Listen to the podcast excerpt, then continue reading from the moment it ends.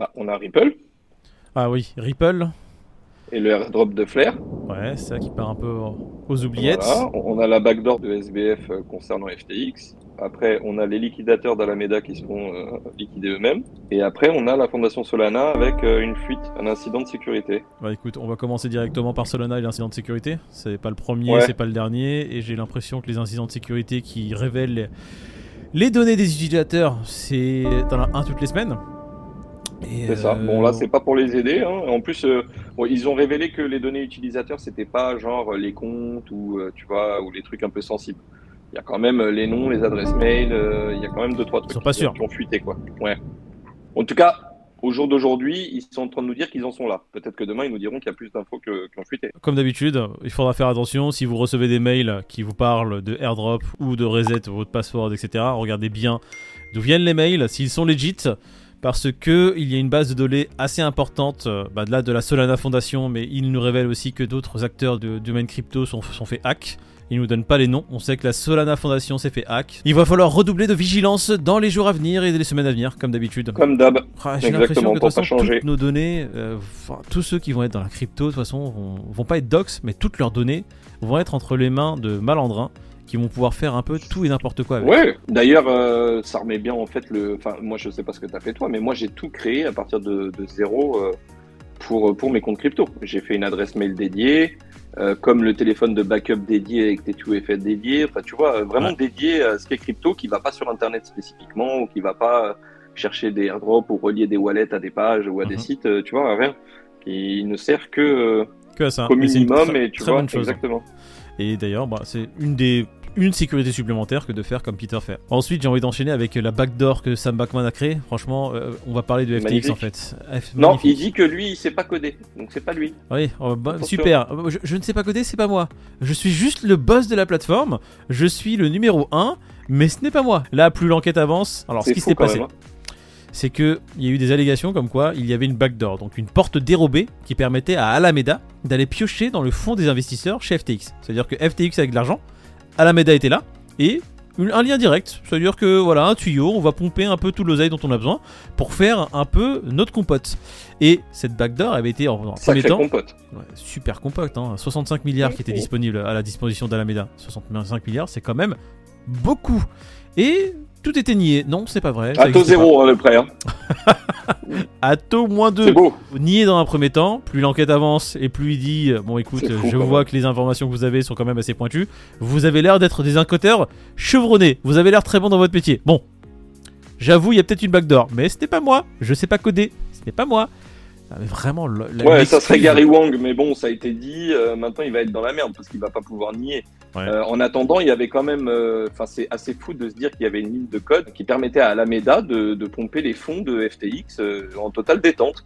Et on avait parlé d'un groupe Telegram où justement ça parlait de ça et que ça parlait de la backdoor. Bon, bah, c'est avéré maintenant. Donc, euh, je, je veux bien voir comment euh, Sam Bankman-Fried va se défendre face à, à ces nouveaux. euh, Bah là, il y a- ces, ces nouvelles évidences, quoi. Mhm. Gary Wang, Gary Wang et Caroline Ellison. J'ai fait un mix des deux, j'ai fait une fusion. Ah, ils vont tout lâcher, Carrie Wang, voilà. Il est probable que ces deux derniers aient davantage d'informations à fournir à ce sujet dans la mesure où ils se sont tous les deux engagés à coopérer avec les autorités Voilà. en charge de Comprenez, ils vont l'enquête. tout lâcher. Tout ce qu'ils savent, euh, ça va sortir. hein. Ça se trouve, Sam Bankman, alors il y a toujours une possibilité parce que c'est des statistiques. Ça se trouve, Sam, avec sa tête chevelue de mangeur de concombres vegan en claquette, Bio. Il la est peut-être innocent sur la backdoor. Il est peut-être en train de dire, mais les gars, mais moi je- j'ai jamais entendu parler de cette histoire. C'est peut-être Caro et Gary, ou peut-être d'autres employés qui sont assez euh, hauts dans la hiérarchie, qui ont décidé de faire ça d'eux-mêmes. Mais on ne saura jamais vraiment le fin fond de la vérité. Ça sera maintenant une décision que la justice devra prendre, et les enquêteurs vont devoir faire leur travail pour démêler le vrai du faux. Donc, mais c'est quand même très bizarre. Attends, faut voir à qui profite le crime. euh, Lui, il dit que c'est Caroline euh, qui était là à la tête euh, d'Alameda, Ouais. que lui, ça. Bon, enfin, on va pas se mentir. Euh, Faut- Alameda, ça reste sa boîte. euh, C'était pour l'arranger lui. Alors qu'il soit pas au courant, ça me paraît un, un peu. Surtout que tout ce petit beau monde couchait avec tout le monde, qui vivaient tous dans la même baraque. Enfin, Ouais, faut arrêter. ouais. J'ai envie de te dire, la justice a mis en place des liquidateurs pour récupérer le plus d'argent possible sur Alameda. et les liquidateurs qui font complètement n'importe quoi. Non mais D'ailleurs, sérieux. on sait pas s'ils font nimp, s'ils le font exprès, s'ils savent pas comment faire. euh, Mais j'ai l'impression qu'ils ont mis quoi, des quoi. gens, genre, tu vois, ils connaissent pas euh, les leviers, la crypto, euh, comment liquider une position, comment faire attention au collatéral. Parce Mais que même pas là, leur rôle, Moïd. Parce que eux, à la base, les liquidateurs, qu'est-ce qu'ils devaient faire? Récupérer. Tous les fonds Ouais. pour savoir après comment ils remboursaient et qui remboursaient. Oui. Là, on se rend compte qu'il y a des positions qui ont été ouvertes, enfin qui étaient ouvertes du temps d'Alameda, Ouais. et que ces positions sont pas fermées et que les liquidateurs se retrouvent face à ça, à pas savoir quoi faire. Ouais, et donc mais- c'est perte sur perte. Là, on apprend euh, et que oui, ça mais n'arrête pas pas. savoir quoi faire. Quand tu sais pas quoi faire, tu fais pas. Les mecs, ils sont en train de clôturer les positions, genre, ils sont en train d'arracher des prises du mur. Ils font ça comme des branquignoles, ils sont en train de perdre des millions. C'est ça le Ah, problème. c'est fou, mais pour une boîte qui était censée ne plus en avoir, euh, il en reste et ils sont en train d'être dispersés. quoi. C'est un peu abusé. Voilà, Eh, mais quand même, attends, cette position-là qui a été qui- liquidée et qui a été. euh, ils ont perdu à peu près. Vendredi, il y a eu encore un million là. hein. Ah, mais non, non, non, mais il y a une bon, position qui a même, hein. été liquidée. Attends, il faut que je la retrouve. Il y a eu à peu près 731 Ethereum. 731 Ouais, pour un mi- Ethereum 1,1 perdu. million.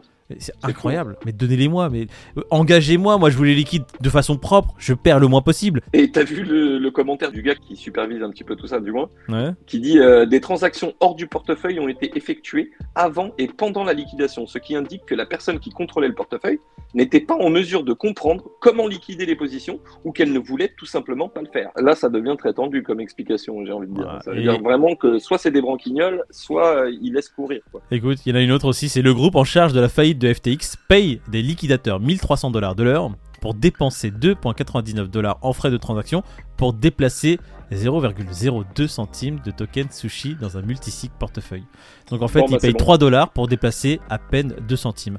C'est Non, mais personne n'a envie de dépasser 2 Non, mais- centimes, donc ils savent pas ce qu'ils font. Attends, attends, ils payent des gens 1300 dollars de l'heure. Est-ce que ces gens à 1300 dollars de l'heure ont les compétences nécessaires de faire ce travail? Tu peux être payé 1300 balles de l'heure euh, en tant que liquidateur. Mais liquidateur, ça, c'est pas un métier qui t'apprend à clôturer des positions à- ou à en ouvrir ou tu vois. Ah, non, Donc euh, en fait, ils quoi. sont pas. euh, En fait, dans le monde euh, des institutionnels, euh, sûrement que c'est des gens très bien. Maintenant, euh, retransmis dans le monde de la crypto, j'ai l'impression que les mecs ne savent pas ce qu'ils font. Quoi. Bon, écoute, il y a plein de gens qui savent pas ce qu'ils font, comme ce petit Ripple. C'est pas Ripple en soi, c'est le flair qui est dans la tourmente. Et il y a, comment s'appelle, David Schwartz. Ce petit David Ouais, Schwartz. c'est lui qui est dans la tourmente plus que le flair, j'ai l'impression. il a fait des choses qui sont quand même très étranges. hein. Le mec, il a parlé de vendre un peu tout ce qu'ils avaient. Vendez tout ce que vous avez sur le flair, oui, ça, ça- ça n'aura un- aucun impact. Et le mec, après, il fait un tweet pour dire euh, J'ai racheté du flair, hein. j'ai racheté du flair en masse. Là, il est pas cher, merci d'avoir vendu. Vous avez fait baisser le prix, euh, j'en ai racheté. Pour ceux qui seraient pas au courant, hein, le flair, c'est donc un token qui a été distribué aux détenteurs de XRP. Donc il y a eu un airdrop de FLR, du flair. Mhm. Et euh, donc le patron d'XRP euh, a tweeté que effectivement le flair, bon, c'était vite fait quoi, en gros, et que et que c'était pas. Enfin, j'ai plus les termes exacts, mais euh, tu les retrouveras oui. Mhm. Pour dire deux secondes après, une fois qu'il a fait chuter le token de 10%, bon bah au prix où il est là, euh, j'en rachète, euh, c'est toujours ça. Ça fait plaisir. Mon coco. Alors, euh, à l'annonce que le Flair serait listé sur plus de 52 exchanges, donc, dont les plus gros, hein, Coinbase, euh, Kraken, euh, Binance, OKX, évidemment, le cours du Flair a pumpé de ouf. C'est comme d'habitude. À chaque fois que vous avez un listing d'un token sur des gros exchanges, le cours va pumper parce qu'ils vont se dire, bah, quand il va être listé, voilà, il y aura plus de gens, plus de liquidités qui vont arriver. Peut-être que Exactement. le projet va pumper. Donc, il était à 0.076 dollars au moment du lancement euh, du, justement de tout ce giveaway. ce airdrop, ouais, et c'est tombé à 0,4, c'est ça bah, zéro, euh, divisé pratiquement par euh, presque par deux. Ouais, parce que c'est ce qui se fait en général. T'as tous les gens Classique. qui ont touché le airdrop. T'as la moitié qui vont vendre et qui vont, euh, dès qu'il y a listing, bah, qui s'en débarrassent, hein, tout Mhm. simplement, et qui s'en débarrassent de 100% ou d'une partie de leur bague. Et puis t'as tous ceux qui vont garder un petit peu et qui vont attendre de voir ce que ça donne. Bon, en attendant, euh, comment il s'appelle, David Schwartz, il a pas dit que des conneries, parce que il- lui, en gros, il a sa déclaration sur Twitter, c'était plus que, c'est pas qu'il encourageait à vendre euh, les tokens maintenant, Il c'est dit qu'il disait que le protocole n'encourageait pas les gens à garder leur flair pour, si tu veux, débloquer des airdrops dans le futur. Mhm. Du coup, il, lui, il a juste suggéré que les vendre maintenant ou les vendre plus tard, bah, ça, Il perdrait y avait rien. pas d'incidence. Voilà. Voilà, exactement. Ce qui a fait que le token, si tu veux, a perdu 10% en l'espace de, de quelques heures, si j'ai bien tout Mais c'est surtout le fait qu'il ait dit ouais bah écoutez les gars moi je rachète c'est ça qui a été problématique en fait. Bah, c'est fou, quoi. Quand tu viens de dire ce que tu viens de dire juste deux minutes avant, euh, le dire à ce prix-là, j'en rachète, bah, effectivement, tu peux pas empêcher les gens de penser qu'il l'a fait exprès pour faire, euh, enfin, euh, de l'influence, hein, tout simplement. hein. C'est de la manipulation de cours. quelque Manipulation part, de marché. Je vois pas. bah oui, complètement. Bon, bah écoutez, en parlant de cours, on va passer directement un peu au cours de euh, Bitcoin en ce moment. cours qui nous tiennent à cœur, euh, ouais. Et les amis, j'espère que vous allez bien parce que là, le Bitcoin vient de dépasser les 20 000. Il avait même dépassé les 21 000. Il y a encore quelques minutes, enfin quelques dizaines de minutes plutôt, quand on était en live, il était à plus de 21 000.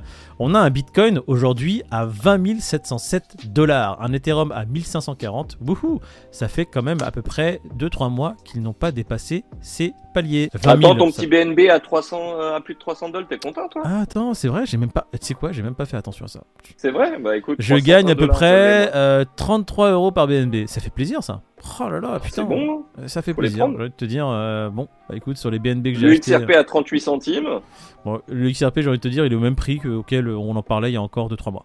Donc euh, là, il le pas Dodge, il est monté à 85, il était à 70, je crois.